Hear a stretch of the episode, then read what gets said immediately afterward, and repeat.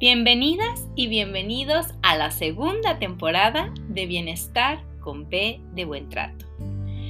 Gracias. Gracias por ser parte de este proyecto con el que busco ofrecerles un lugar de reflexión sobre nuestra propia historia de vida, reconociéndonos vulnerables, quizá un poco rotos, pero dispuestos a enmendarnos para poder vivir con plenitud nuestro ejercicio parental. Yo soy Traudy Ávila Schlotfeld, mamá de un pequeño, bióloga de profesión, doctora en ciencias con especialidad en neurobiología celular y molecular, diplomada en parentalidad, apego y desarrollo de la infancia, activista por la infancia y promotora de los buenos tratos en la infancia. Comenzamos.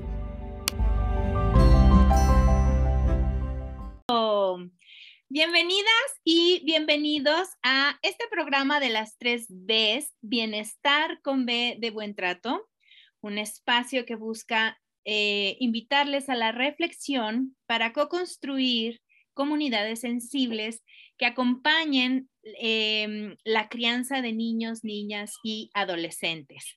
Así que em, ya estamos en, en vivo, ya me lo confirmó mi celular. Así que para quienes estén conectadas o conectados, les recuerdo que pueden y eh, vertir sus comentarios, sus inquietudes, sus preguntas o aportar a la reflexión del día de hoy con mis maravillosas invitadas, maravillosas y generosas, muy generosas todas ellas. Entonces, si el contenido del canal les gusta, les invito a suscribirse no les va a llegar ninguna notificación a menos de que le activen, le piquen ahí a la campanita y en ese, en ese caso, cada vez que haya un material nuevo en el canal, la campanita les va a avisar que hay algo nuevo en, en mi canal. y para aquellos a los que no les gusta para nada ver contenidos en YouTube, entonces está la versión en podcast. ¿En dónde me pueden seguir? En Spotify, en Apple Podcast y en Google Podcast pueden encontrar mi espacio con mi nombre, T-R-A-U-D-Y, Traudy Ávila, o como Matías y las nubes. y llegamos al episodio número 56, en el que vamos a hablar de un tema que era un tema que había que tocar en mi corazón, en mi mente y como, eh, como contribución a esta comunidad sensible que cría niñas, niños y adolescentes con buenos tratos. Y el tema del conversatorio de hoy es parentalidad es diversidad. Y vamos a ver eh, qué les viene a ustedes a la mente cuando hablamos de diversidad en la parentalidad y qué es lo que, cómo lo hemos pensado eh, el concepto de diversidad para este conversatorio. y bueno, tengo como invitadas a tres maravillosas, generosas y simpatiquísimas invitadas. La doctora Rebeca Martínez, que nos acompaña desde México, la psicóloga magíster Sandra Almendras, que desde Chile este, también nos acompaña, y la licenciada Leticia Feipo, que desde el Uruguay nos, nos, nos hace el favor de acompañarnos. Entonces, dejo de compartir mi pantalla para darles la bienvenida ¡Tarán! y bienvenidas, queridas. Les voy a solicitar su audio, su audio, listo. Ahora sí. Hola. Hola, Rebe.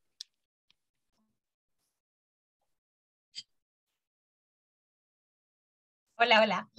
Hola, Sandra. Hola, Leti. Hola. Gracias.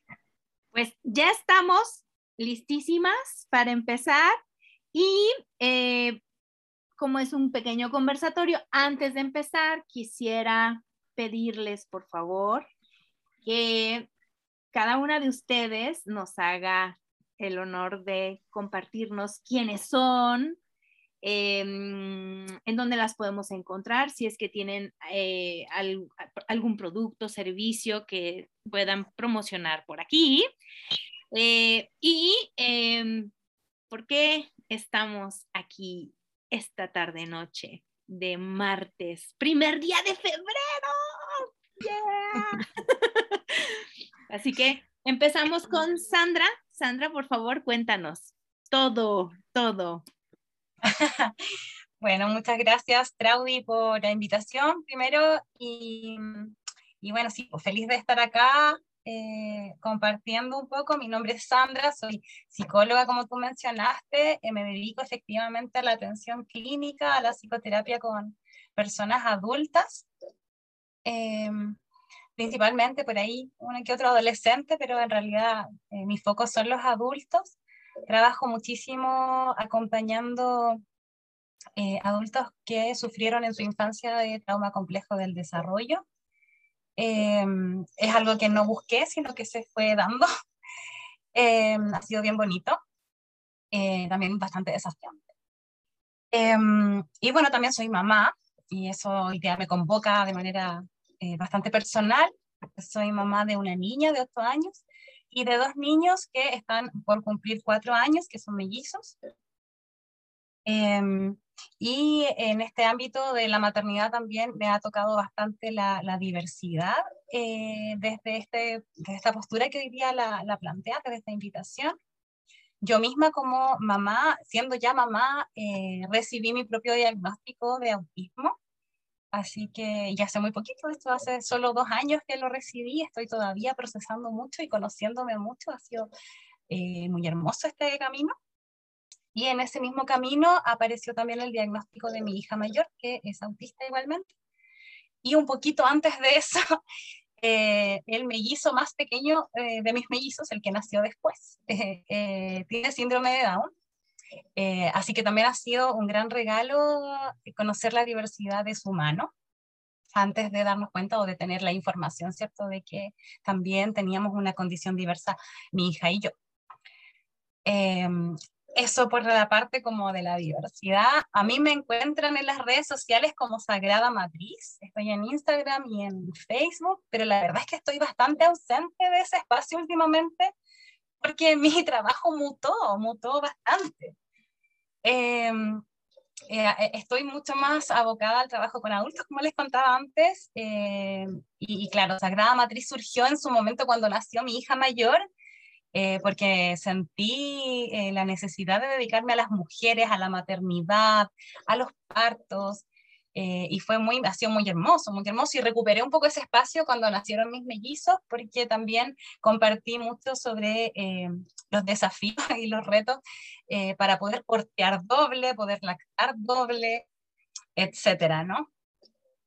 así que todavía aún encuentran mucho material en ese espacio, así que igual los invito, las invito si, si lo desean para que lo conozcan y bueno, cada cierto tiempo ahí aparezco de repente de nuevo también hay personas que me encuentran en ese lugar para buscar psicoterapia, así que eh, también es una manera de acceder a ese servicio que sigo ofreciendo, entre otros. Eso, muchas gracias por la invitación.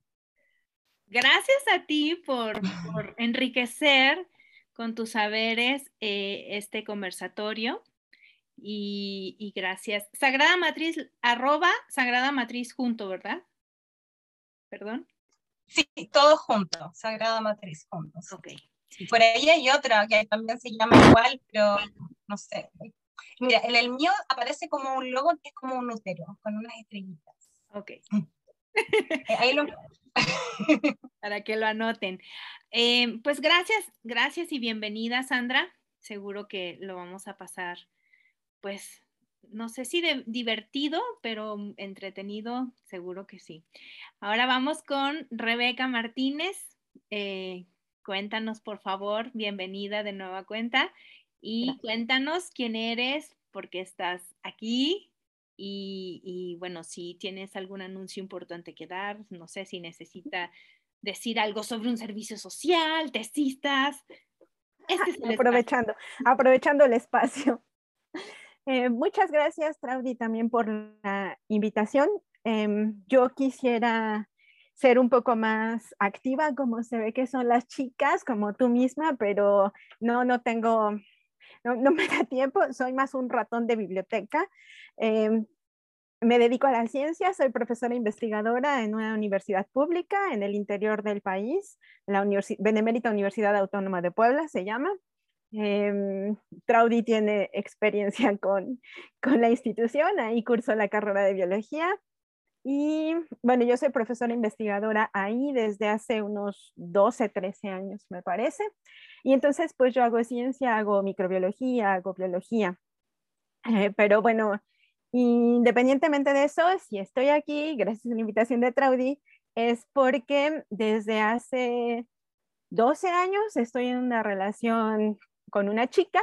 Eh, hace nueve años nos casamos, ya tenemos casi 10 años de casadas y tenemos un bebé de 12 meses precioso que nos vuelve locas todos los días, que nos representa retos y novedades y con el que estamos descubriendo el mundo nuevamente y que es precioso, perfecto y maravilloso. Como ya se imaginarán y como seguramente les pasa a ustedes con sus críos. Entonces, bueno, eh, sí he tenido la inquietud de iniciar un par de blogs o algunas ventanas para visibilizar un poco el, el, ser mamá en una pareja de dos, de dos niñas. Entonces siempre somos las niñas, siempre somos las chicas y ahora tenemos a nuestro príncipe. Y en algún momento pensamos que iba a ser una niña y dijimos, bueno, seremos las tres niñas. Y ahora dos niñas que vamos a hacer con un niño. Entonces, bueno, estamos aprendiendo juntas cómo hacer con, con este niño. Em, no conocemos muchas parejas em, lesbianas con niños, sabemos que están por ahí en el mundo. De hecho, el día que registramos a Evan, fueron otras tres parejas junto con nosotros de mamás, de dos mamás a registrar niños, entonces no somos tan poquitas, por ahí debe de haber bastantes. Este, pero pues no, no sabemos mucho cómo, cómo va la cosa. De por sí creo que todos aprendemos a ser mamás en el camino y pues esta es solo otra manera de aprender a ser las mamás de Evan. Pero sí, eh, con tener a Evan, eh, me he dado cuenta que es importante tener visibilidad y tener reconocimiento justo para que él, cuando vaya creciendo, vaya sintiendo que su familia es una linda familia y esté muy contento, muy seguro y muy orgulloso de, de, su familia. Entonces, por eso me parece una excelente idea aceptar la invitación de Traudy. Muchas gracias. Pues muchísimas gracias a ti, Rebe, porque en realidad seguro que va a ser un niño súper seguro, súper orgulloso de sus mamás. Eh, y espero que cada vez haya más personas que formen parte de esta sensibilidad y de los buenos tratos para con las otras, los otros o les otras personas que existen en el mundo. Así que felicidades por ese su precioso hijo. y te pasó igual que a mí. Yo decía, Dios mío, ¿qué hago? Yo no, yo tengo vulva, no tengo pene. ¿Cómo toca aquí? ¿Qué hago? ¿Qué hago? Así mismo. Pero todos aprendemos, todos somos nuevos. Bienvenida de nuevo, Rebe, y ahora vamos a darle la palabra a, Leticia, por favor. Bienvenida a este espacio. Háblanos en tu idioma uruguayo que tanto. En Uruguay, Uruguay. bueno, mi nombre es Leticia Feipe de Montevideo, Uruguay. Ahora no estoy en Montevideo, estoy en una casa en la playa. Recién Claudia vio cómo intentaba acomodar todo en la cocina para estar acá. Eh, soy licenciada en comunicación, soy escritora y espero muy pronto ser magíster o maestra, como dicen en México, en antropología. Me puedo presentar de muchas formas y todas las que se me ocurren creo que quedan como un poco cortas porque siempre me falta algo. Hago muchas cosas. Eh, puedo contar que escribo desde los ocho años, que muchos de mis cuentos eh, los personajes son mujeres. Eh, a veces me hago llamar Besant Fips y he publicado cosas como LF Fips y en las redes me van a encontrar con esos nombres, Besant Fips o Besant con doble Z o LF Fips. Eh, soy parte de Bardo Científico, que es un colectivo de divulgación de la ciencia. Allí me encargo de la parte de ciencias sociales. También soy integrante de la OUS, la Asociación de Mujeres en Ciencia del Mundo en Desarrollo. Les puedo contar que puedo comer cualquier cosa menos aceitunas, que me encantan los juegos de mesa. Hace poco empecé a hacer remo. Em, y que cada vez que conozco un lugar, un país, una ciudad, lo que más me gusta es la gente porque me apasiona, me interpela y me encanta la diversidad del mundo. También eh, participo en una asociación que se llama Astuy, que trabaja por los derechos de niñas y adolescentes con altas habilidades, superdotación y talentos. Soy muy mala cantando, eh, prefiero bailar y alguna vez de puro atrevida también fui actriz. Eh, puedo contar un montón de cosas, puedo decirle que hasta puedo escribir los versos más tristes esta noche, que me gustan la intertextualidad y la metáfora, pero eh, luego de ver el maravilloso trabajo que está haciendo Traudy y de ponerme a pensar eh, qué puedo aportar yo desde mi lugar, les diría que soy Leticia, soy multitasker, soy mamá de un hermoso niño de nueve años, mujer uruguaya, y creo que nunca terminamos de aprender Así que muchas gracias por la invitación. Anda mi niño que se quiere meter ahí. y bueno, nada, es un gusto estar acá. Me encanta también tu, presentación. Me encantaría ser así súper, súper fluida. Tengo un amigo que dice que soy un Muppet académico, por ejemplo, porque claro, no puedo hablar en serio.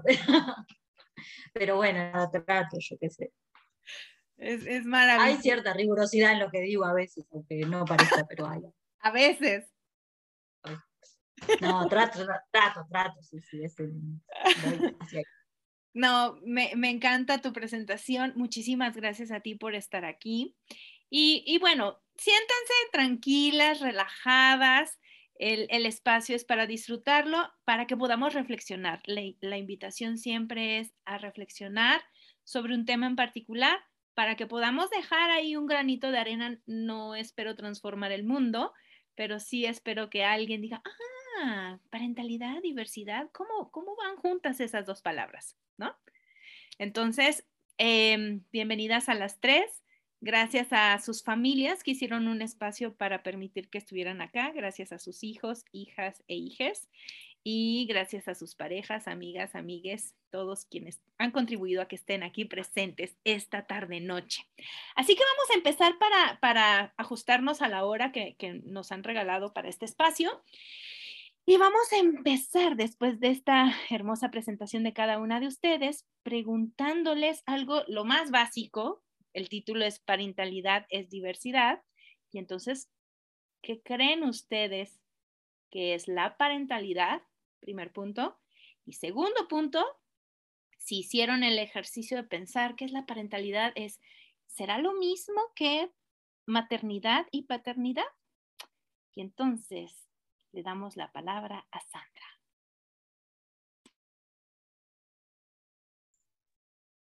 Bueno, aquí estamos de nuevo. Em, mira, bueno, la parentalidad eh, yo la entiendo la entiendo distinta de la maternidad y la paternidad, efectivamente. Para mí la parentalidad eh, eh, está entendida como un ejercicio del, rol de cuidado, pero no necesariamente limitado a quien es padre o madre. y que es referido no solo de quienes son nuestros hijos, hijas, hijes, ¿no? sino también eh, como del cuidado eh, de, las niñeces, ¿no? de las niñeces que requieren ese cuidado que es parental, que es de un bloque, eh, un sistema de cuidado de, un bloque de personas, ojalá un bloque de personas, no dos personas, em, que, que, en el fondo siento que desde ahí la, el concepto de parentalidad nos interpela un poco como socialmente, ¿no? A hacernos cargo del cuidado de la infancia. Eh, de que la infancia requiere un cuidado que es de toda la sociedad y que claramente no cabe eh, en, en, las manos, en los brazos o en, en el esfuerzo, ¿cierto?, eh, que puedan realizar una o dos personas. Que además muchas veces, ¿cierto?, hay, hay un solo padre o madre criando, ¿no? Y en ese caso es aún más insostenible eso por, por una parte eh, me, ocurre con, con, el concepto de parentalidad, que, lo siento más así como desde, desde un sistema de cuidado.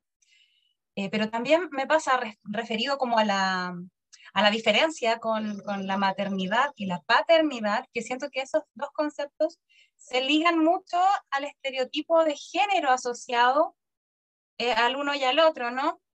Entonces, em, siento que nos limita mucho, nos limita mucho. Si bien hoy, eh, efectivamente, es, siento que hay, hay, diferentes espacios en donde eh, se está explorando nuevas formas de ejercer la maternidad y nuevas formas de ejercer la paternidad también, que tratan de romper un poco con los moldes que el estereotipo muchas veces nos exige o nos impone. Pero aún así, eh, a mí me gusta más el concepto de parentalidad para referirnos al cuidado de la infancia. Eh, lo siento más responsable en términos como de la ética del cuidado que, que nuestros niños y niñas requieren. Eh, siento que la maternidad más alude a, la experiencia personal de esa mamá o de ese papá ejerciendo como mamá y como papá, y no necesariamente ejerciendo una parentalidad. Eso es lo que me nace decirle. Muy bien, me, me, parece una valiosísima aportación eso que te nació decir, querida Sandra. Eh, sigue Rebe. ¿Qué quisieras, hay algo que quisieras aportar más a, lo que acaba de decir Sandra? Eh, pues quizás retomar un poco también de lo que dice, pero también acomodarlo un poco a mí a mi condición, bueno, y en este contexto. Eh, como les decía, tenemos un bebé de 12, de 12 meses, pero yo no fui la mamá gestante, yo soy la otra mamá.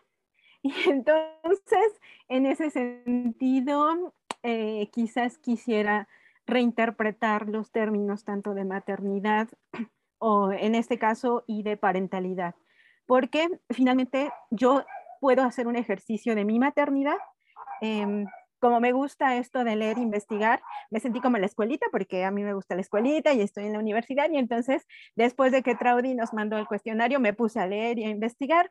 Y entonces me encontré un articulito que te compartí, en donde justamente para este tipo de parejas, em, la mamá que, concibe y que tiene al bebé es la madre de gestación y la otra mamá es la madre por elección.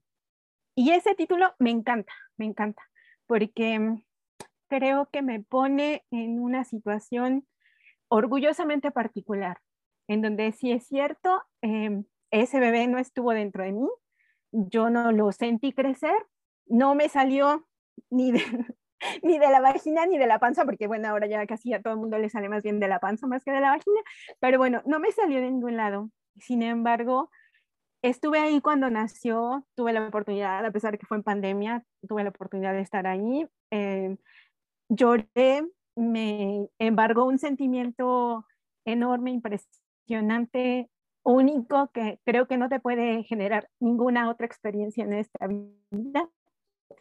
Y verlo crecer todos los días también me permite ejercer esta maternidad por elección. Entonces, me encanta, me encanta, me encanta. Pero por el otro lado tengo, como decía Sandra, el compromiso de ejercer una parentalidad cuidadosa, respetuosa, em, en el mejor ambiente. Entonces, bueno, creo que son dos cosas diferentes.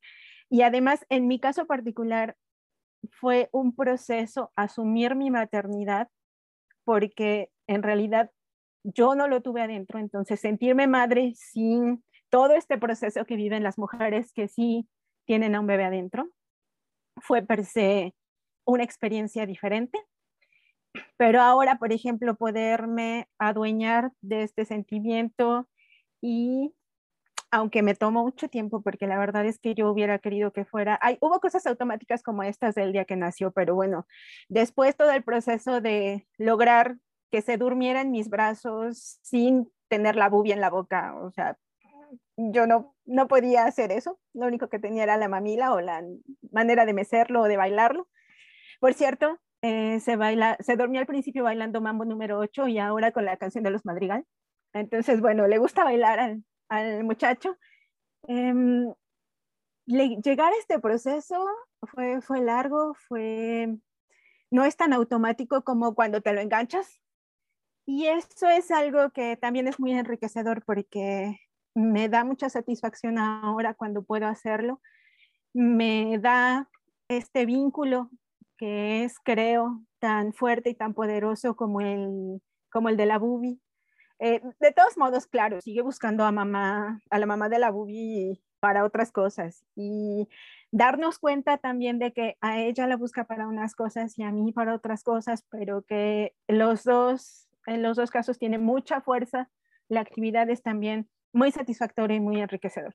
Y el reto ahora es hacer eso de la mejor manera posible, sin perder los estribos, sin volverse loca, sin hacer caso a lo que te dicen a veces, que hay que regañarlo, que ya se está pasando, que ya te agarró la medida, que todo eso es el, el reto de la parentalidad, como dice Sandra. Y pues en ese camino andamos, tratando de buscar, leyendo libros, libros que no te dan las respuestas cuando el, el chiquito está haciendo una rabieta en el piso. Pero bueno, tratando de encontrar la manera y viviendo la aventura todos los días con mi mujer que es maravillosa, perfecta y no quisiera tener hijos con nadie más en el mundo. Qué hermoso. Qué maravillosa forma de definir a tu pareja como eso, como una, una base segura a quien recurrir, con quien compartir tu vida y con quien criar a un hijo. Y te voy a decir algo, Rebeca, a ti y a, las otras dos invitadas y a quienes nos hacen el favor de escucharnos. Justo eso que a ti te pasa le pasa a las parejas homoparentales y lesboparentales o como me lo mandaste tú, lesbo, lesbo, maren, lesbomaternales. Eso. Así decía en el artículo. Sí, entonces, justo eso, en, estas relaciones eh, de dos papás o dos mamás, uno de los dos tiene que asumir el rol de la mamá y el otro el rol del papá. En el caso de los hombres, o sea, como tú funges como este rol que, no tiene la ventaja de tener tu cuerpo todo inundado de hormonas del embarazo, eh, pues ahora tú tienes que hacer la chamba que hacen los papás este, de involucrarte.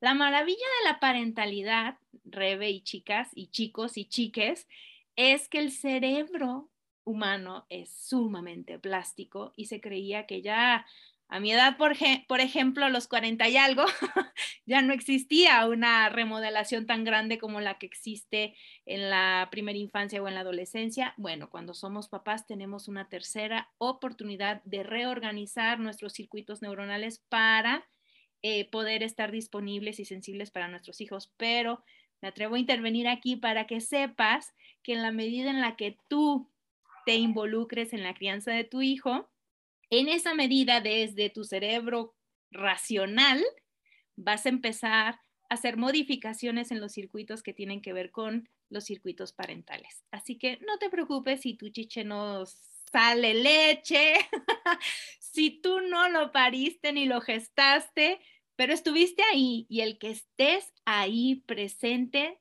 va a modificar tus hormonas, va a modificar tus circuitos neuronales y te van a permitir ser la mamá o el papá o lo que sea que sea, este, de la mejor manera posible y qué bueno que lo pusiste en esos términos, porque no es hablar de perfección, sino de ser suficientemente buenos. Así que vamos con Leti. Dinos, por favor. Bueno, qué pregunta, ¿no? ¿Qué es la parentalidad? En un principio eh, me sentí un poco descolocada porque, claro, eh, el enfoque es un poco híbrido, ¿no? Porque existe la tentación a, definirla desde un lado académico y me sentí una atrevida porque cualquiera de las compañeras que está acá seguramente lo puede hacer mejor que yo. Y al mismo tiempo también es una pregunta muy personal, como la planteaste, porque, bueno, ¿qué significa para mí? Yo lo que entiendo de la parentalidad es que es un proceso que es un conjunto de, acciones que, como bien describieron las compañeras, eh, llevamos a cabo para cuidar, para proteger, para educar a, nuestros hijos, hijes, hijas. Eh, es algo que además implica ser partícipes de, los ámbitos de socialización de, de estas infancias y a su vez eh, depende mucho de cómo somos como personas, porque eh, todos eh, los padres y madres y, quienes criamos tenemos diferentes recursos culturales, psicosociales, afectivos, económicos, tenemos diferentes habilidades, diferentes valores, diferentes formas de ver el mundo y eso creo que es determinante a la hora de ejercer la parentalidad. La parentalidad, como ya estamos viendo, es muy diversa, pero existe algo que, ahí acá me pongo con un poquito la pata en la, desde lo antropológico, existe algo que es un contexto, o sea, si bien hay diversidad, también cualquier tipo de ejercicio de la parentalidad se marca en un contexto social e histórico. No es lo mismo ser madre o padre hoy que haberlo sido hace 100 años, y no es lo mismo ser padre, madre hoy en una ciudad de Latinoamérica que en una tribu nómada del desierto en Asia o en el mundo anglosajón. Y ojo que cuando planteo estas diferencias no solo me refiero como a diferencias que tienen que ver con lo geográfico, o sea, tienen que ver con las representaciones o interpretaciones que hacemos del mundo.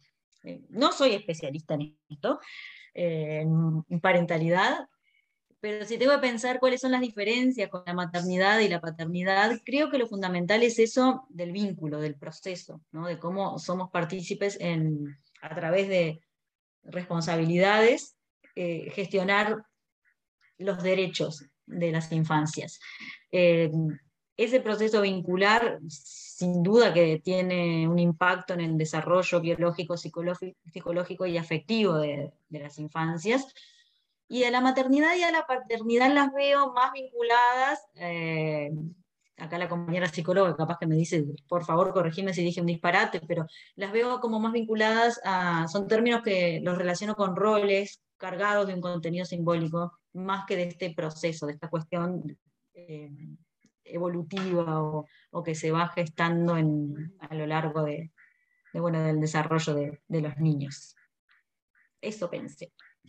Me encanta, porque además pusiste este otro tema que forma parte de esto que decía Sandra respecto a ver la crianza o la parentalidad como dentro de un sistema, ¿no? Una ecología eh, de la parentalidad y lo trajiste muy bien al tema y casualmente súper bien enganchado con la siguiente pregunta, porque la, la pregunta es, ¿qué retos se enfrentan ustedes en su ejercicio parental o de crianza en el contexto en el que viven, en el contexto propio, pero sobre todo en este contexto del que hablaba Leti, ¿no? Porque no es lo mismo hablar de cómo lo vive Leti a cómo lo vive Rebe en Puebla, que es una ciudad con tales y cuales características que ya nos contará, que no es lo mismo a vivirlo a lo mejor en donde vive Sandra, que es en Chile, ¿no? En Villa Alemana.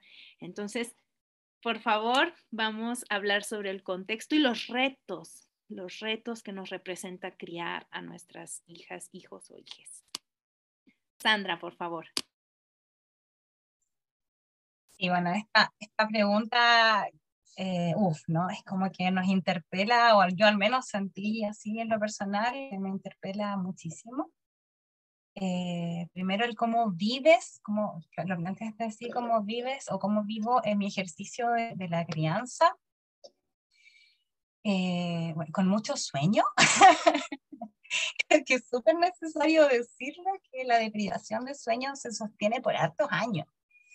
Em, y bueno, mientras tienes más hijos, yo creo que es aumentando y ya finalmente uno lo asume como parte de la normalidad del, del criar. Pero eso es un primer punto con deprivación de sueño.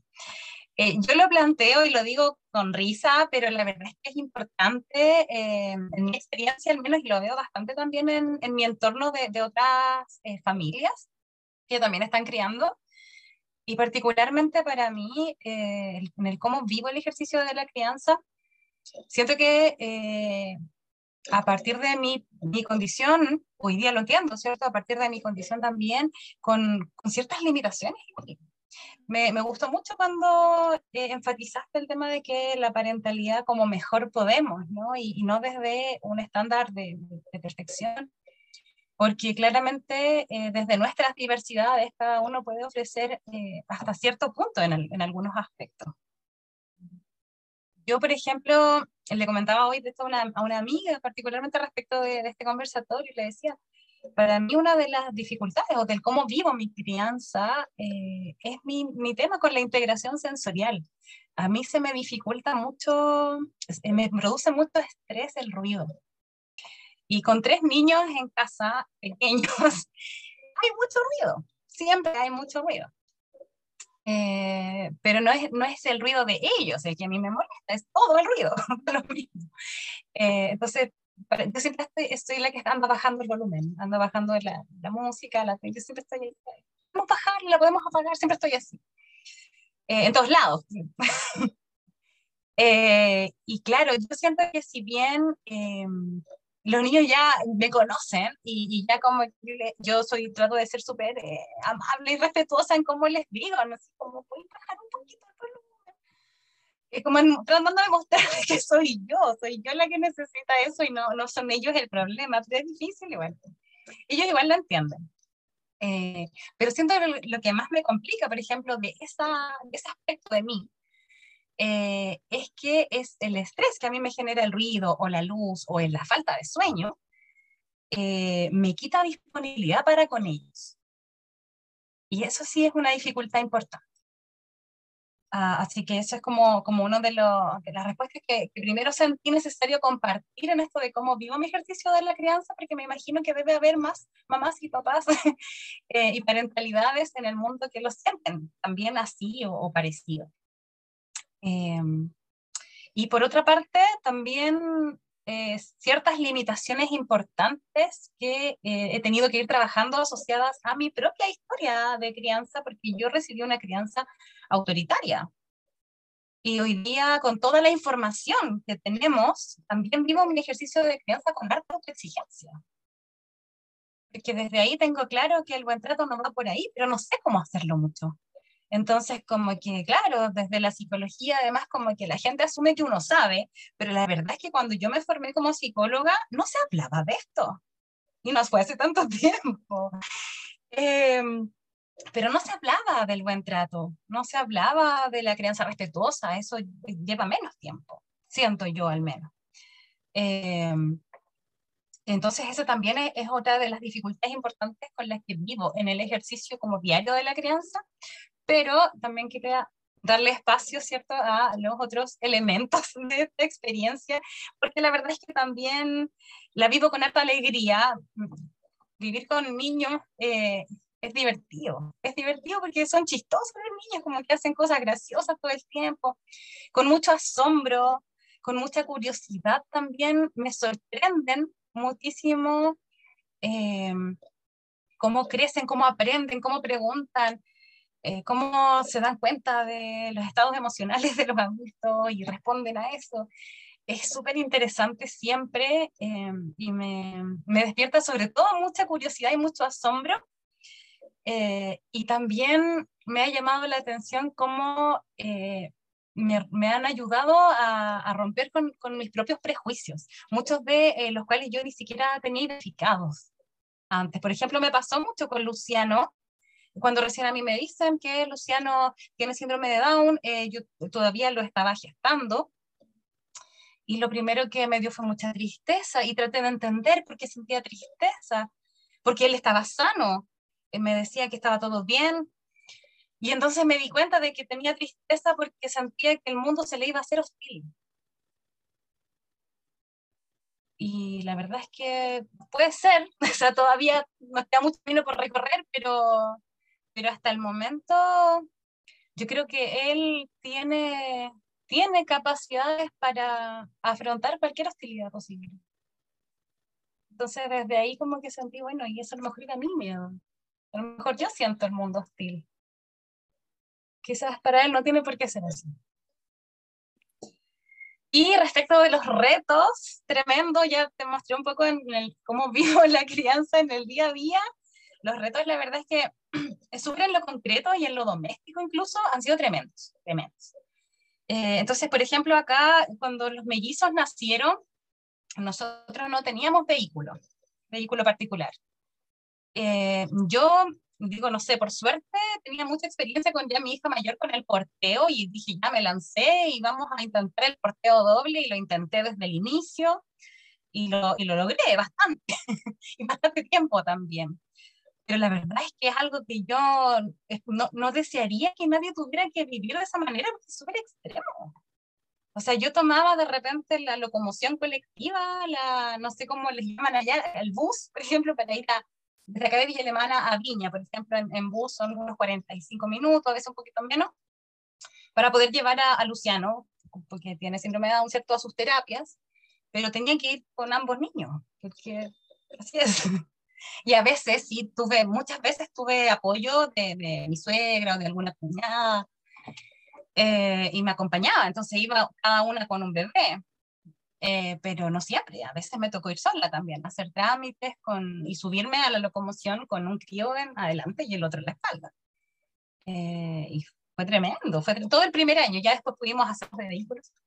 Bien, cambió mucho la vida, la verdad. Pero ese fue un reto grande.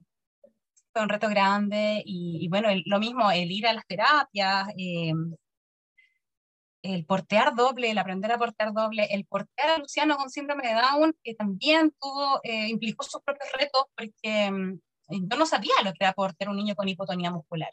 Y es bien distinto. Entonces yo al principio como que decía, no, si esto es igual, y no es igual. Y entonces como que me iba encontrando con las dificultades ahí mismo, y era como, ¿cómo lo resuelvo?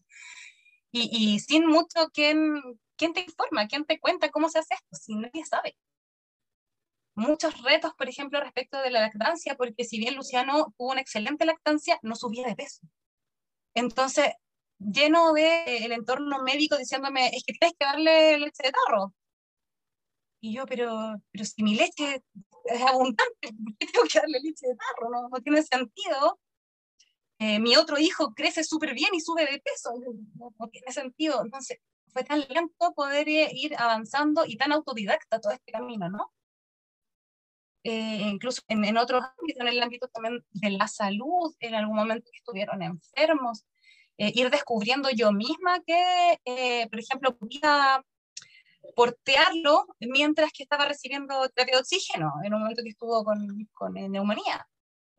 Fija, en el fondo, ir superando esos desafíos de manera súper personal, individual, digamos, sin, sin que el resto del entorno pudiera ser que lo favoreciese o poder o tener que pelear, me tocó también en algún momento en el hospital y pelear así literal con el médico porque el médico me decía, no, es que tienes que dejar de darle eh, lactancia en este momento porque eso hace que le cueste más respirar, nuevamente la neumonía.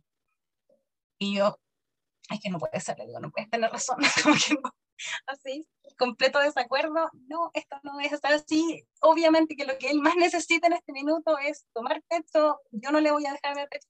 Finalmente me logro me logro como entrar en complicidad con las enfermeras y los técnicos paramédicos que eh, cuando el médico se va me dicen, ya póngale la teta, y, y, ahí le pongo la teta y el río se duerme y es como, ya listo. Nada, porque no paraba de llorar, es absurdo. Bueno, entonces, retos, sí, como en ese sentido, bastante, bastante. Eh, yo creo que con, con, Luciano ha sido con quien más he vivido los retos de forma así como más eh, explícita y manifiesta y con el hecho de haber parido múltiples, ¿no?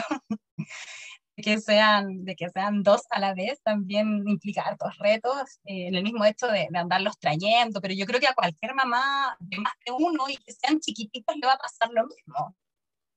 Porque aunque no sean de la misma edad, igual andar con dos chiquititos eh, al mismo tiempo es muy difícil. Si no, si no tienes como el, el vehículo que sea. Pues fíjate que, que bueno, eso es como Dale. Y un gran paquete de diversidad porque eres una mamá con unas características eh, particulares, que tiene un hijo con una discapacidad, que tiene además una niña con autismo de distinta edad, tienes mellizos, o sea, tú eres así como el, la, el, el ejemplo de parentalidad diversa. Em, y sí, definitivamente el tema del contexto, que justo era lo que decía Leti, no solamente del, del, del, entorno, sino que también la época en la que nos toca vivir, eh, en donde vivimos geográficamente también importa. Y estoy segura que al final de las participaciones de Revi y de Leti, el asunto es, hay que seguir trabajando en la sensibilización de las sociedades para que cada vez sea menos, no complejo, sino menos eh, laborioso o menos ir en contra de la corriente para que no estemos así, uno, sujetas a este rol. Menos adverso. Menos adverso, cierto. Pero por favor, Rebe, que, eh, que nos puedes contribuir. Seguimos con Leti, por favor. Y yo creo que nos quedamos con estas últimas participaciones para hacer un cierre final, para que sean justo la hora. ok. Em, bueno, la verdad es que después de escuchar a Sandra, no, la, yo no he tenido cosas complejas. Em, creo que son, son de otro tipo me, sumo al sueño. La deprivación del sueño creo que es para cualquier mamá y de verdad no vuelves, no lo concibes. Todos te lo dicen cuando vas a ser mamá y te dicen, nunca vas a volver a dormir igual, pero no lo concibes hasta que lo experimentas de primera mano y entonces entiendes lo que te están diciendo, que de verdad nunca vas a poder dormir igual. Em, y escuchas de mamás que dicen que hay niños perfectos que duermen toda la noche o se despiertan una vez, o tu suegra te dice que por favor ya lo dejes dormir o no le des leche antes de dormir para que se duerma toda la noche, etcétera, etcétera. Pero bueno, no, el, chiquito todavía se sigue despertando cada dos o tres horas y a veces quiere jugar ahí eso de las cuatro de la mañana todavía con una sonrisa en la cara quiere bajarse de la cama y jugar. Pero bueno, eso es, mientras él quiera y mientras quiera seguir eh, despertando, pues sus razones tendrá. Y ahí estaremos con él para, para desvelarnos un poco. Em, quizás em, uno de los retos para las, parejas del mismo sexo que tenemos hijos es em, la falta de un referente, que era un poco a lo que me refería desde el principio. Ah, tuvimos además que pensárnoslo mucho antes de decidirnos, no queríamos que fuera una decisión unilateral y totalmente egoísta, porque de todos modos creemos que traer un hijo al mundo fue una decisión egoísta, pero bueno, no queríamos que fuera totalmente egoísta y queríamos hacerlo, asegurarnos que el medio en el que llegara no fuera tan hostil, no fuera tan agresivo y no estuviera tan en contra para que él pudiera tener un desarrollo pues sano y pleno. Entonces, como dijo Traudy, Em, no es fácil en un contexto conservador como es la ciudad de Puebla. Eh, cabe mencionar que, bueno, em, nosotros nos lo empezamos a pensar mientras estábamos viviendo en Canadá.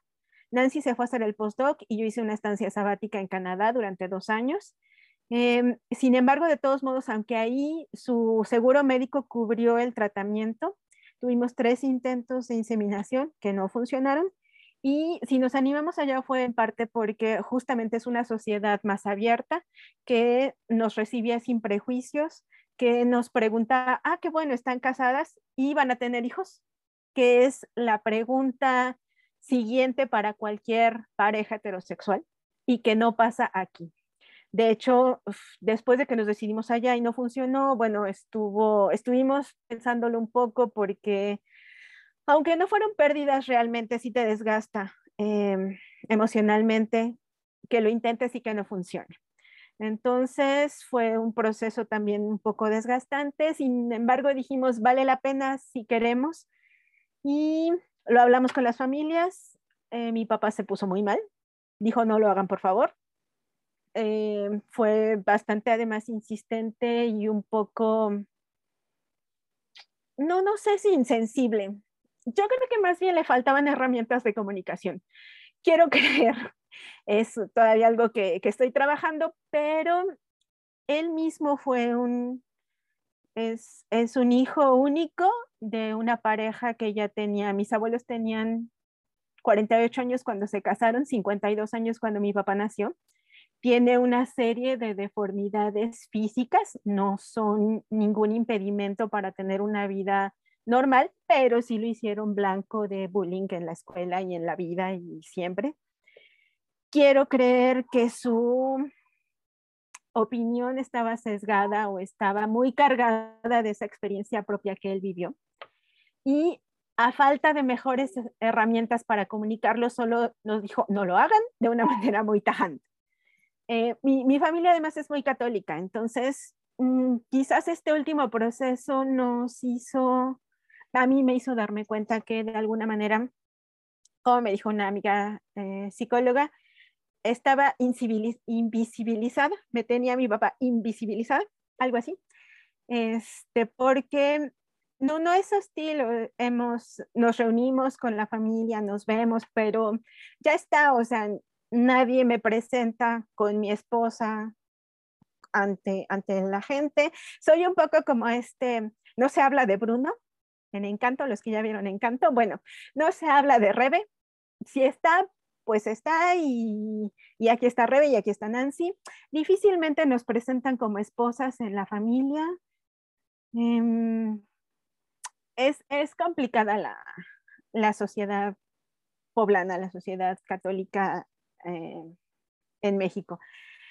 Em, de todos modos, me enteré que podía ser peor porque también exploramos la adopción como otra ruta a la maternidad. Sin embargo, bueno, la familia en el Código Civil poblano está definida como un hombre y una mujer.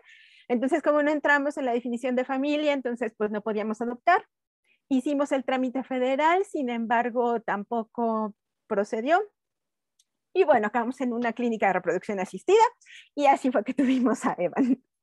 Eh, sin embargo, vamos, no, no es algo que, que esté abierto, que sea accesible para cualquier pareja, que esté bien visto. Entonces, bueno, está la falta del referente que no te dice cómo ser mamá ni cómo llegar a ser mamá.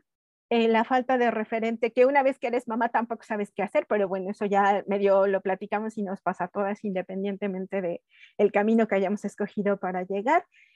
Y si la, el, contexto este de, eh, de una sociedad conservadora o que va un poco más despacio en el camino de la apertura. Entonces, yo espero, deseo, porque además, bueno, ya el medio, fuera del medio familiar, el, el medio de los compañeros de trabajo, pues es gente que hace ciencia, es gente que ha salido del país y ellos están un poco más abiertos, con ellos también hicimos un poco de consulta popular y nos dijeron, sí, eh, va a ser, va a ser genial, va a ser padrísimo, les va a ir muy bien. De hecho, además, después de hablar con casi todo el mundo y que todo el mundo te diga, sí, van a ser unas mamás geniales y sí, va a estar padrísimo. También que llegues con tu papá y que te diga, no lo hagas, es así como fuerte, muy fuerte. Pero bueno, ya lo hicimos, y, y, ahora además le gusta verlo. Mi mamá lo ama, mi mamá lo adora. Tengo dos sobrinas, pero él es el único nieto. Entonces, mi mamá lo adora y siempre, siempre nos pregunta por él y le manda abrazos y besos. Y mi papá, con un poco más de cautela, pero también está, está muy, muy contento con la idea, aunque bueno, él y yo todavía tengamos que trabajar nuestros asuntos. Pero esos digamos que serían los principales retos. Y ya nada más rápido para esto de un reto un poco más ah, práctico, es que efectivamente, aunque existe una ley federal que te permite tanto contraer matrimonio a parejas del mismo sexo como registrar a tus hijos, no puedes hacerlo en todos los lugares. Entonces, bueno, nosotros nos casamos en la Ciudad de México y registramos a Evan en la Ciudad de México a través, el registro fue a través de una asociación civil, LEDESER, que además me parece que es la más representada en, en México. Y esto porque si no tienes que hacer, entrar a un juicio y hacer un amparo. Y pues no tienes dinero y entonces mejor lo haces en la Ciudad de México, suerte que estamos cerca, pero es complicado. Ojalá que esa sea otra cosa que se abra pronto para que todos tengan acceso, todos y todas tengamos acceso. Gracias, Rebe. Y bueno, antes de intervenir, ¿me puedes decir, deletrear para que lo pongan en el chat, cómo se llama la, la, la asociación a través de la cual hicieron su... Ok, para no perder aquí la, el, el, el, gracias. Vamos ahora con Leti, por favor, contigo cerramos esta. Bueno, esta pregunta tan autobiográfica, ¿no? Yo no, no conté mucho. Eh, yo soy mamá separada, conviví con el padre de mi hijo un tiempo. Eh, tuve a mi hijo casi a los 36 años. Tengo una buena relación con el padre, pero bueno, ya hace un tiempo que eh, vivimos separados, eh, compartiendo muchas cosas, cada uno desde su forma de ser y desde su lugar. esto que digo desde su forma de ser, creo que, que está bueno porque para saber cómo podemos criar, me parece que tenemos que saber cómo somos. Hay un término muy lindo también en la antropología que se llama configuración cultural, que es de un antropólogo argentino que se llama Alejandro Brinson, y hace referencia a esas lógicas compartidas por grupos y sedimentadas a las relaciones de poder, las representaciones, las cargas simbólicas que las cosas tienen, y que habla de cómo vemos el mundo, y por eso sirve mucho para entenderlas.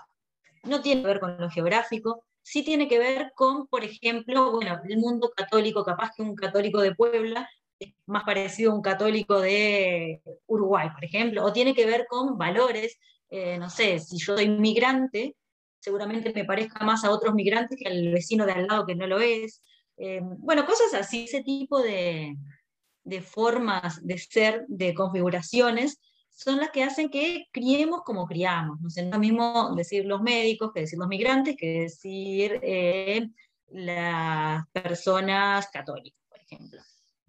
Entonces, ¿qué pasa? Pasa que nosotros nacemos además dentro de una configuración que no elegimos. Es, eh, yo cuando escuchaba ahora el tema bueno de mi padre, mi madre, de cómo, cómo lo ven, no, no podía dejar de pensar en eso. O sea, uno nace en un lugar que no eligió. Y después, a medida que uno va creciendo, sí, ahí sí tiene que empezar a elegir. Bueno, va a haber cosas que no las puedes cambiar. Y, una vez más, bueno, nuestros padres hacen lo que pueden, nosotros como padres hacemos lo que pueden. Lo bueno es que ahora reflexionamos más, me parece que, que lo que se reflexionaba antes. Eh, o sea que aprendemos a criar eh, y ejercer la parentalidad en base a ciertos y errores propios y de la sociedad en la que vivimos. Como les contaba al principio, ¿no? y acá viene un poco de por qué Traudy me convocó, porque ella me llama mamá autónoma, eh, yo siempre fui una persona muy independiente eh, y muy multitasker, hago muchas cosas muy diferentes, pero siempre tuve esa sensación de ser sapo de otro pozo. Por ejemplo, yo iba a Facultad de Humanidades y trabajaba en un banco. Entonces en el banco era loquita que escribía y en la facultad era la, la bancaria. Era como una cosa un poco contradictoria a veces. Eh, no sé, era, quería ser astronauta en una familia en la que siempre todos fueron funcionarios. Y incluso, no sé, desde lo político, lo, no sé, desde los intereses, siempre fui como, como, como una persona que, que rompía con lo que se esperaba de ella. Y creo que mi forma de criar tiene que ver con eso, tiene que ver con esos procesos identitarios que, que, he ido como transitando a lo largo de toda mi vida. Y, bueno, entiendo la identidad como un proceso ¿no? que no se termina y que se va gestando en la, en la interacción con otros, con otros, con otras personas que no solo son las personas con las que nosotros nos criamos y que tienen que ver con el contexto en el que crecimos. Como mamá creo que ejerzo una crianza bastante lúdica, soy un poco niña, eh, me gusta patinar con mi hijo, eh, me gusta jugar, em, también eh, trato de ejercer una crianza feminista, o sea, mi hijo el otro día me acompañó a una movilización autoconvocada por mujeres contra la cultura de la violación. Él se dice feminista también, y, es un poco parecido a mí, y es un poco sapo de otro pozo, porque por ejemplo le encanta el skate en un país en el que si no te gusta el fútbol, o bueno, nada, sos raro. O sea, a él le, le interesa, pero es como que si le decís hate, vale, va a Ahora está jugando Uruguay, por ejemplo. Eh, creo, ¿no? Creo yo, porque escuché gol recién. Eh, y, y, bueno, y, nada, y, él andaba acá, no, no estaba como colgado con el fútbol. Eh, pensando en los retos, ¿no? porque se nos va el tiempo, pero ¿cuál fue el mayor reto? El mayor reto que yo tuve que, uh, o uno de los más grandes que tuve que transitar, fue cuando mi hijo fue identificado como, como un niño con altas habilidades de superdotación. Eh, eso fue cuando él tenía cinco años, y fue ahí de muchos problemas o, diagnósticos, no eran diagnósticos, eran como interpretaciones que en el jardín de infantes eh, cuando él estaba en el jardín de infantes, veía de que era un niño muy inquieto, con intereses diferentes a los compañeros, que no, como decimos acá, no daba pelota, de repente se levantaba y se iba. Eh, y que a muchos los hacía pensar que, por el contrario, estaba por debajo del nivel esperado. Y una consulta psicológica fue la que determinó que tenía una capacidad eh, lingüística y lógica por encima de la media y que había actividades monótonas que lo aburrían muchísimo, que a evitarlas, que se portaba mal. Y bueno, tenía cinco años, él todavía no, no era muy consciente de, su identidad. Y eso como mamá, eh, bueno, y, y también eh, con, el, con, el, padre lo, lo, vivimos en ese momento, te, te enfrenta al desafío de decir, bueno, el problema que yo tengo que transitar es que mi hijo es muy inteligente. Y a veces eh, te dicen, déjate de jorobar, digo, o sea, ¿qué, ¿qué, problema va a ser eso? Y no, lo es porque, primero porque eh, pasa eso, ¿no? Son chiquilines que, que tienen como esa tendencia a, frustrarse, son, se preocupan muchísimo, tienen preocupaciones como por temas muy trascendentales, no sé, el sentido de la vida, la muerte, eh, la identidad, el mundo, eh, se angustian a veces por esos temas. hubo un estudio hace un tiempo en chicos de 8 años en Uruguay y se detectó que, que había como indicio de que tenían más eh, propensión a, la depresión. Eh, entonces, es un tema que me parece que, que hay que atender desde, desde las políticas públicas, desde, bueno, desde la educación, porque tampoco, así como, como comentaban que en psicología no se enseñaba mucho de esto, en, en, la formación, en educación, tampoco hay mucho de esto. Entonces, generalmente surge de, redes que, padres y madres, eh, casi todas madres, eh, vamos formando y bueno, y nada, eh, y, vamos planteando y nos movemos y, hacemos visible algo que, que, no es visto como que puede ser conflicto. yo soy mamá de un varón, pero los, las que tienen, los que tienen hijas mujeres también lo viven con otra carga que es que las mujeres hemos sido como educadas para adaptarnos y para hacer lo que se espera de nosotros. Entonces, muchas chicas con altas habilidades terminan, eh, nada, eh, tratando de, no mostrar cómo son, eh, se pueden angustiar, se pueden deprimir, o tratan de, adaptarse, de encajar, o de sacar buenas notas y ser aplicadas. En los varones se, da más que, que al revés, que no sacan muchas veces buenas notas, o o son más rebeldes, eh, pueden tener problemas de, conducta, de, deserción incluso más adelante, sobre todo en secundaria. Y bueno, nada, es como un desafío al que nada, me, enfrento desde, que entendí que era lo que pasaba. Y también me puedo entender a mí como mamá, porque yo también fui identificada en su momento como con altas habilidades en una época en la que no se hablaba de esto yo tenía cuatro años, me acuerdo, me acuerdo de algo, pero sé que cuando lo hablé después de grande, ¿no? ya como mamá con mis padres, me decían, no, pero nosotros no quisimos hacer nada porque queríamos que fueras normal. Y pensar que normal en un mundo diverso es como, nada, es, no tener herramientas como las que tenemos ahora, que por suerte se habla de, la diversidad, para poder hacernos cargo de gestionar la parentalidad de una forma más sana o, tendiendo a, a, tener en cuenta el impacto que tiene en el desarrollo psicoafectivo de, de las infancias. Y bueno, por ahí. Gracias por, por poner en, en, la mesa este, esta, esta visión, estas experiencias, eh, estos saberes tuyos, Leti. Gracias también a Rebe y a Sandra. La realidad es que así como ven en este conversatorio, eh, no hay forma de no asociar la parentalidad al término de diversidad. Eh, no es un asunto de asociarlo única y exclusivamente con la diversidad de género, es un asunto de diversidad desde, su propia eh, definición, pluralidad, ¿no?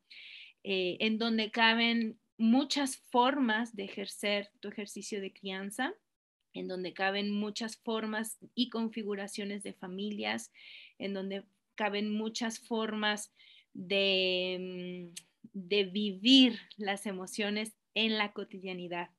Así que como bien dijeron cada una de mis participantes, em, diversidad, equidad, respeto, inclusión serían cada una de estas palabras que, que invito a que vayamos asociando a la parentalidad.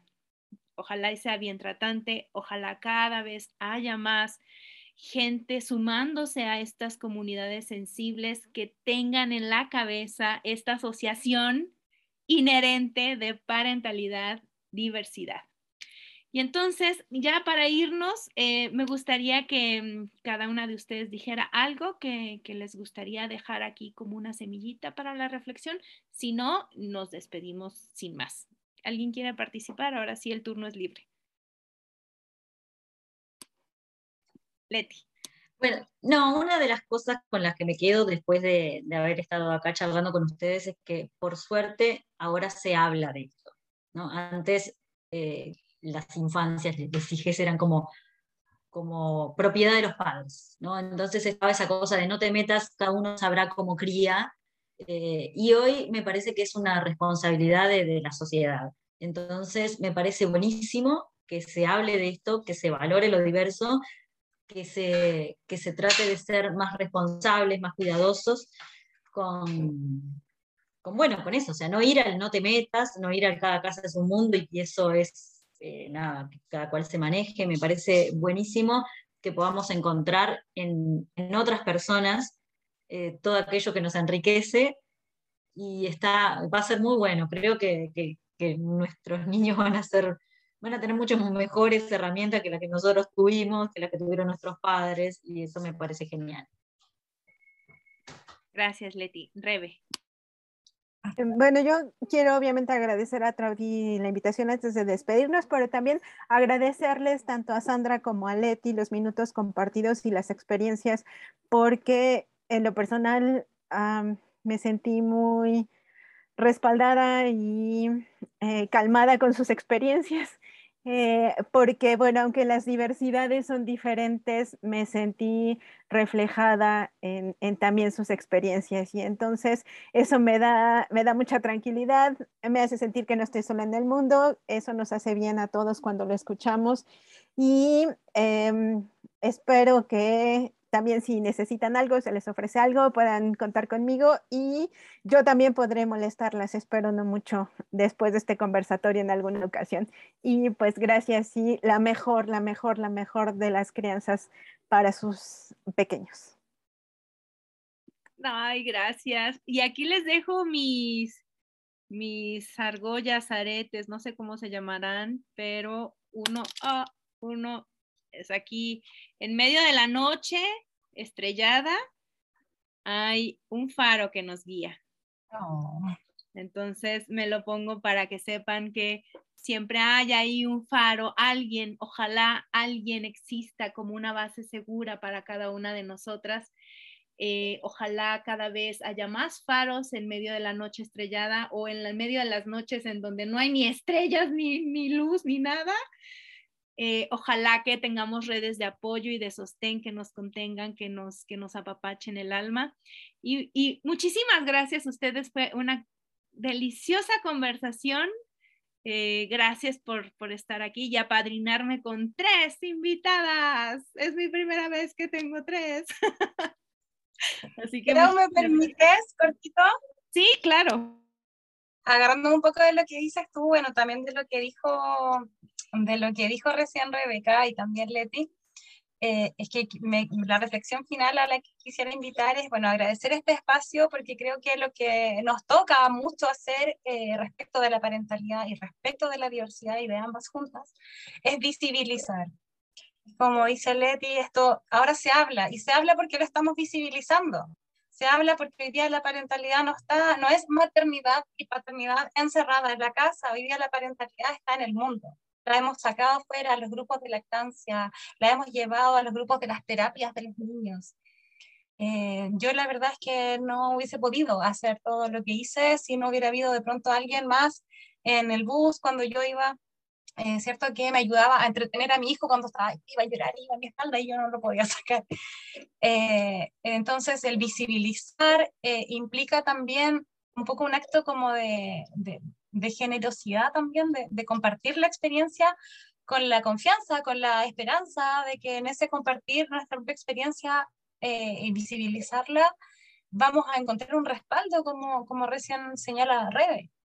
Eh, tenemos que arriesgarnos a esa visibilización, aunque el mundo se nos haga hostil, eh, porque no hay otra manera, siento. Así que muchísimas gracias por este espacio. Y también Rebe Gracias a ti, gracias a cada una de ustedes, gracias a las personas que nos acompañaron, gracias si es que vuelven a escuchar este conversatorio. Nos despedimos de la transmisión de YouTube y en breve de la transmisión del podcast. Muy buen martes, ya mañana es miércoles, ombligo de semana, así que disfruten su, su semana, esperemos llegar al viernes felices y contentas. Y buen inicio de mes, es febrero, así que disfrútenlo mucho.